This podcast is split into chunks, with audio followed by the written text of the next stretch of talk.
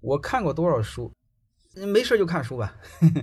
我那个四十岁之前还天天晚上一一一星期有一半时间是应酬，过四十岁之后就开始做减法了。现在是应酬几乎是零，没有。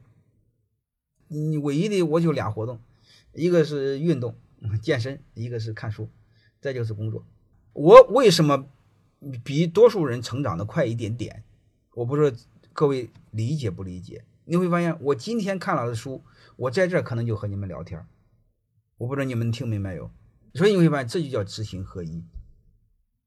你很多事你讲一遍和不讲一遍，这差大了。